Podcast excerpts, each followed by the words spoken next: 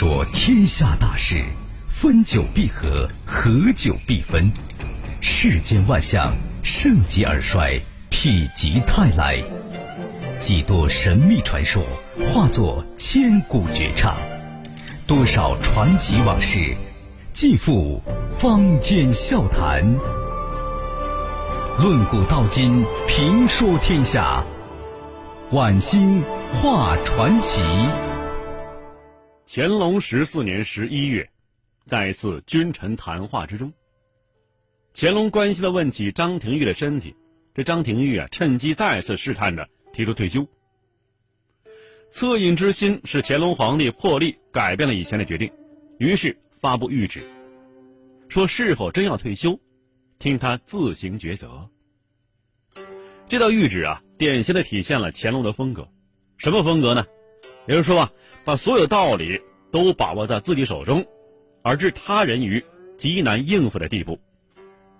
按照乾隆的设想，张廷玉接到这道圣谕之后啊。应该是善加揣摩，写上一道奏章啊。一方面呢，详述自己确实老病难于支持；另外一方面呢，表达自己虽然是身体衰弱如此，也决心守在皇帝身边，直至死去。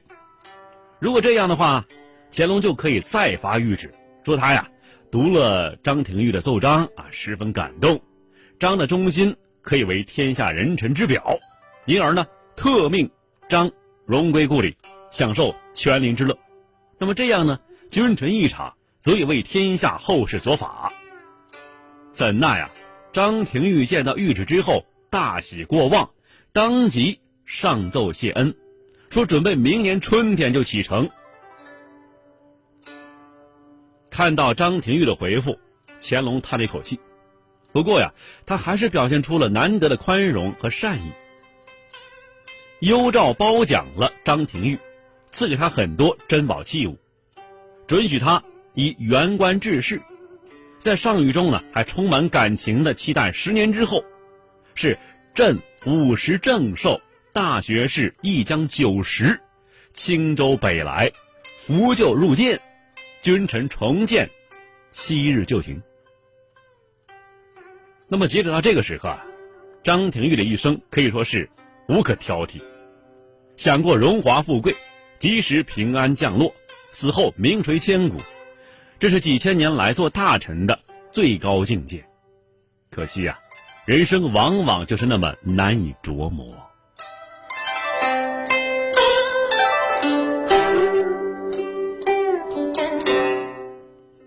自请求退休的时候，张廷玉的朝中对手大学士史一直就开始大肆宣扬张廷玉没有资格配享太庙。并多次在乾隆面前呢陈说其词，因此退休成功之后，张廷玉又想起另外一个问题：皇上啊上一道谕旨说起，从四元臣时有归田终老之礼，这史一直呢就一直鼓动皇帝取消自己配享资格。那么自己回到江南之后，身后还能不能得到配享的荣誉呢？犹豫了好多天。张廷玉啊，还是进宫请求乾隆皇帝做一个明确表示，写一个保证书。听完张廷玉的哀求，乾隆皇帝十分惊诧。不过，为了与父亲留下的这三朝元老创造一段君臣相得的佳话，还是同意要发布恩准张廷玉配下的诏书，也就是这个保证书。这乾隆皇帝啊，可以说是破例施恩了。按照惯例，第二天你应该是亲自进宫谢恩呢。只是啊，年近八旬之人，那前天呢，为了进宫已经折腾了一整天了，在皇帝面前又应对良久，耗尽了精神呢。第二天没能起来，命他的儿子张若成带他进宫谢恩。没想到这个小小疏漏，惹来大祸。乾隆啊，原本以为。如此施予特恩，张廷玉一定是感激涕零。第二天早早来谢恩，这张廷玉啊，没有亲来。乾隆认为这一事实证明了他的设想：张廷玉对皇帝并没有真情实感。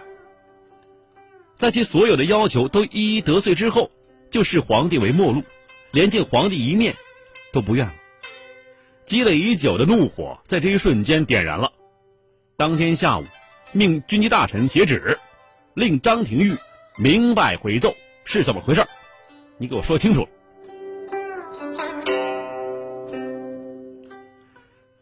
那么当天呢，在军机办事的大臣是傅恒，还有汪尤敦两个人。这汪尤敦呢，是张廷玉的门生，是学生，与张廷玉关系极深。他明白乾隆这次发火非同小可，连忙派小厮到张府传信，让张廷玉啊有所准备。第二天天还没有亮，张廷玉就强撑着跑到宫中磕头请罪。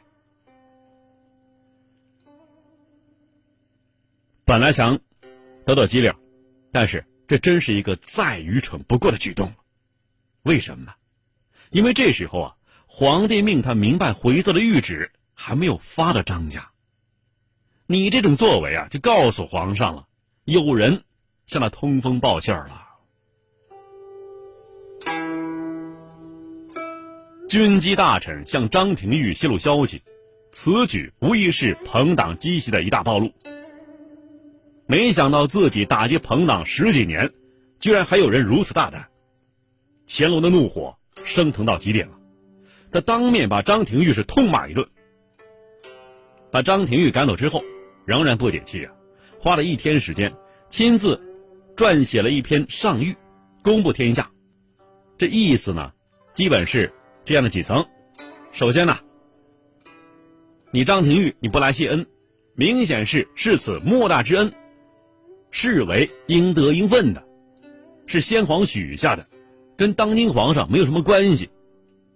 当今皇上既然下了保证，那么今后啊必无反悔之理，自己与当今皇上就漠不关心了。好，我们接着讲啊，乾隆皇帝如何借冷猪肉打击朋党。那么其次呢，张廷玉啊要求皇上下保证书，明显是信不过皇上。第三呢，张廷玉。急于求归，是对新皇帝没有感情。第四，军机处泄露消息给张廷玉，明显的是结党营私行为。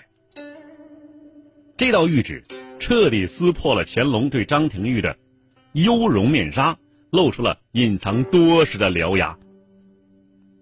四条大罪一出啊，大有把张廷玉彻底打翻之意。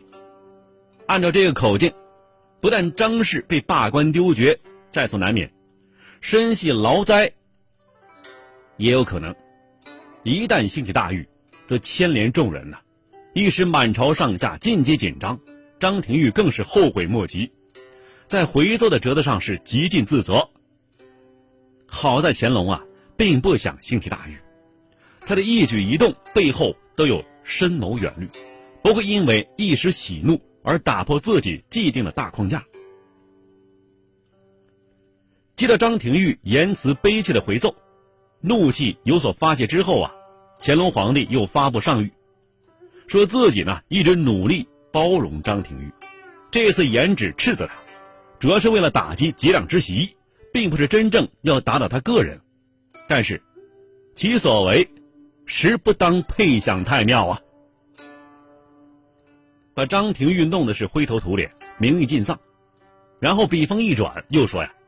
虽然张廷玉不配配享，但是我做皇帝向来是仁至义尽的，所以呢，并不剥夺张氏配享之资格，因为配享是先皇所赐，但是伯爵呢，是我赐给你的。张廷玉对我呀，既然没有感情，何必要给他呢？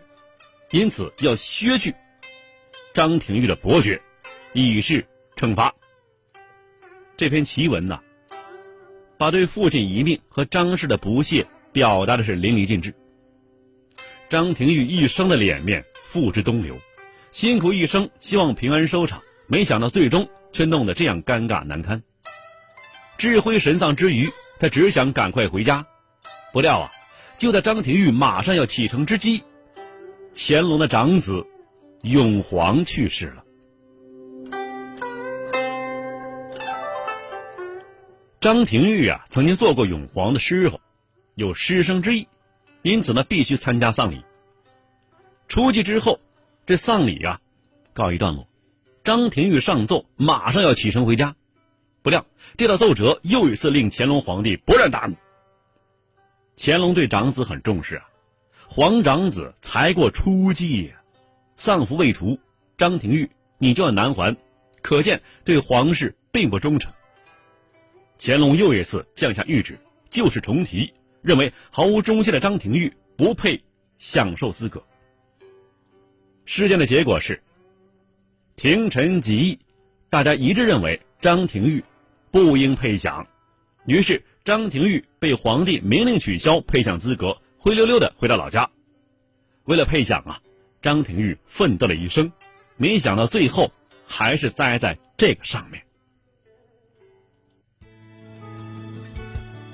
人间其实没有传奇，传奇只不过是与众不同的真事儿加上后人的附会罢了。传奇故事虽然有真有假，但各中滋味却真值得咱品味品味。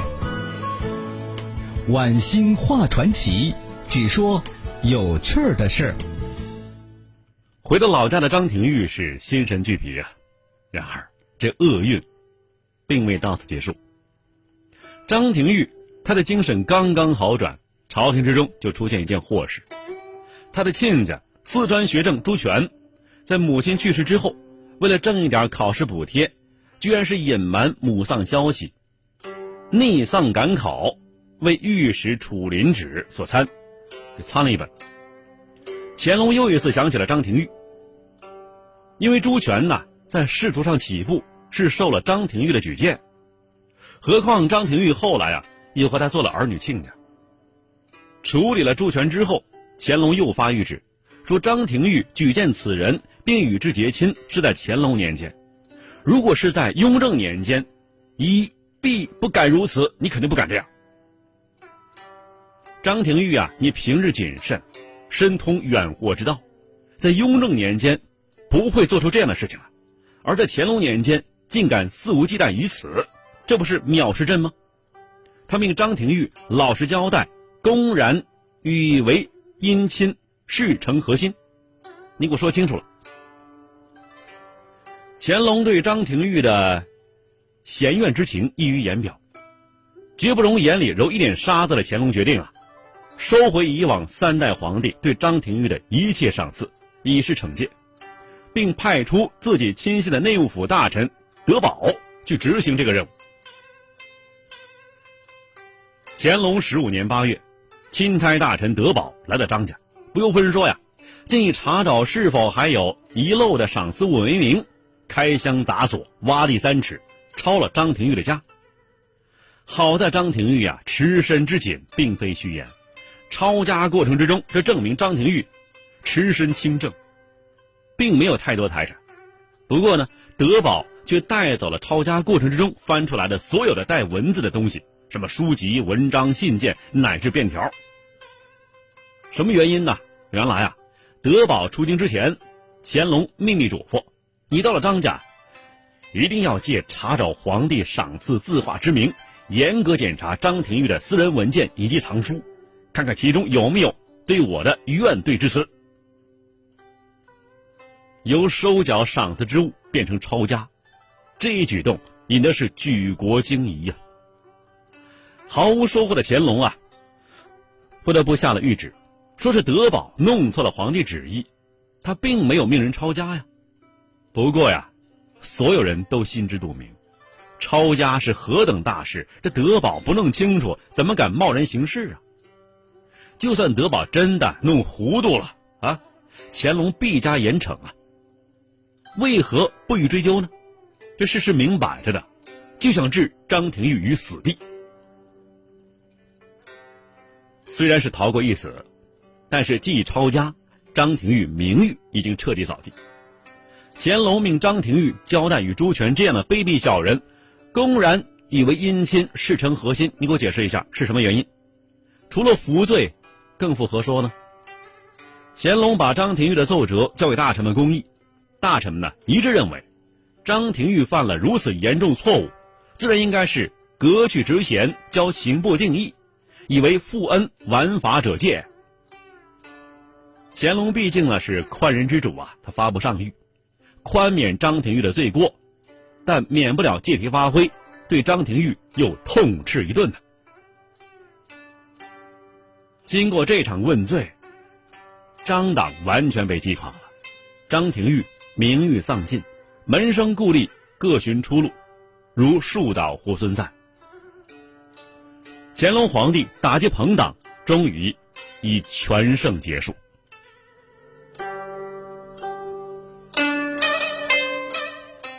修炼了一辈子陈述啊，最终还是一败涂地。经此打击，张廷玉彻底灰心丧魄，他日日兀坐家中，不发一语。乾隆二十年，在家中苟活了五年，张廷玉终于死了。消息传来，乾隆皇帝也感到一丝悲痛啊，毕竟他们君臣相处了十四年，回想起张廷玉一生的所作所为。他感觉呀，自己对张廷玉确实苛刻了点毕竟张廷玉为大清辛辛苦苦工作了近五十年呢，于是做出了疼念老臣之姿态，宣布宽恕张廷玉的一切过失，仍然命他配享太庙，续典如常，是文和。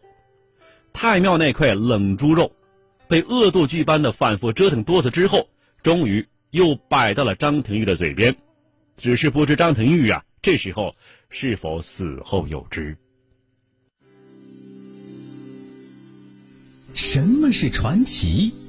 他说：“您传，越传越神，传着传着，这事儿就齐了。”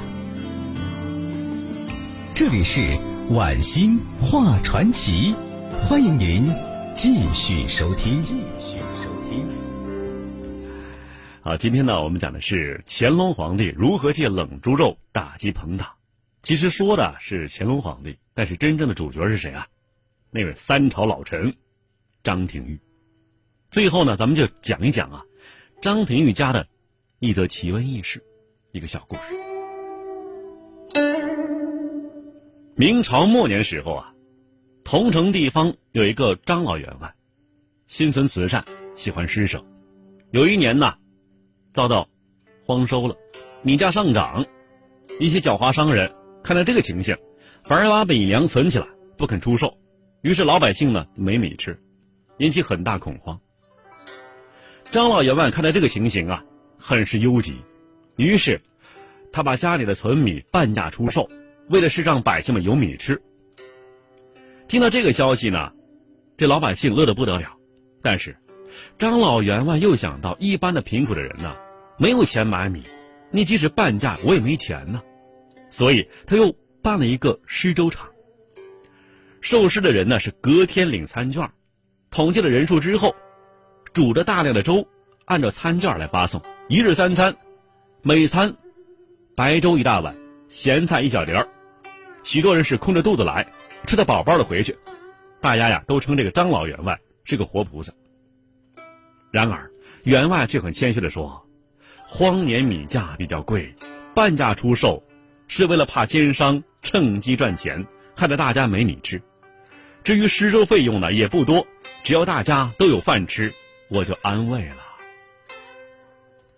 这张老员外啊，是不断的半价出售，又继续施粥给穷人，家里的钱渐渐的用完了，但是荒收的现象。不可能马上平复吧，而善事呢也不可能半途终止吧。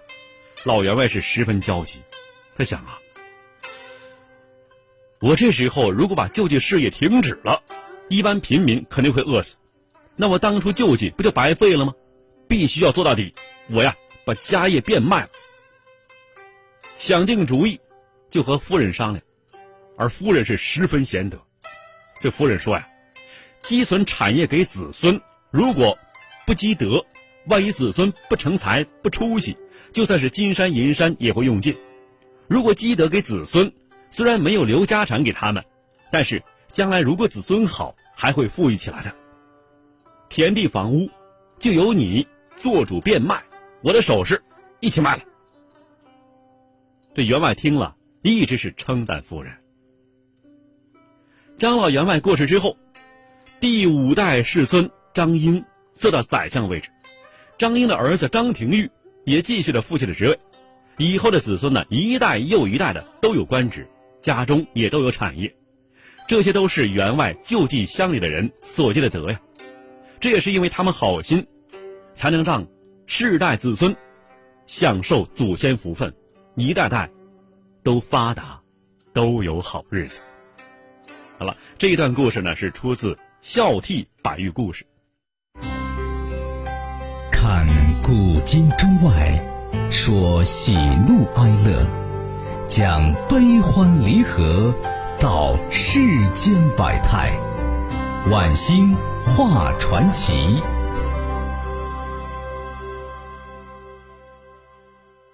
听众朋友，四川新闻频率 FM 一零六点一，在子夜零点到零点三十分为您送出的晚星话传奇，今天就播送到这里，感谢收听，明天我们再会。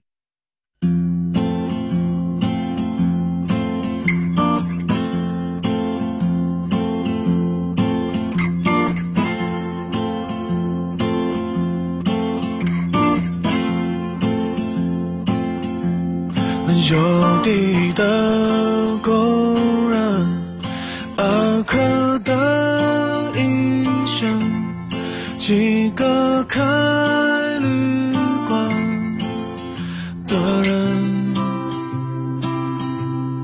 约定喝的茶，理发师的话，修鞋匠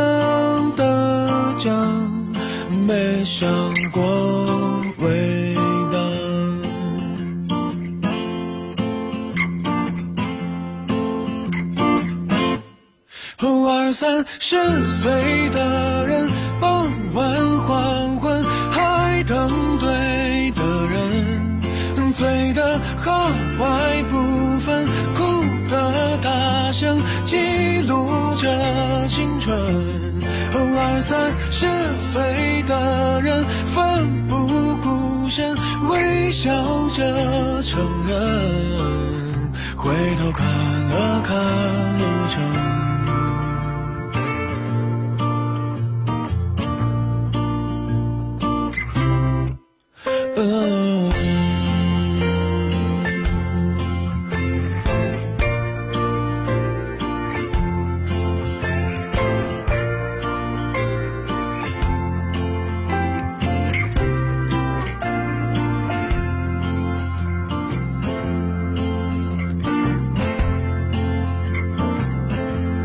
我航海去了那就变爱的他，还有个别做局长，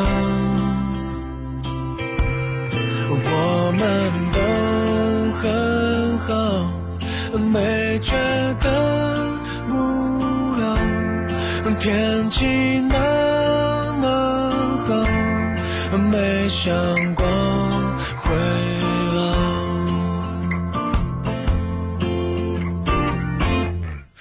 二三十岁的人，傍晚黄昏还等对的人，醉的好坏不分，哭的大声记录着青春。二三十岁的笑着承认，回头看了看路程。有些快要想不起来的人吧，那些就是已经过去了的年华。二三十。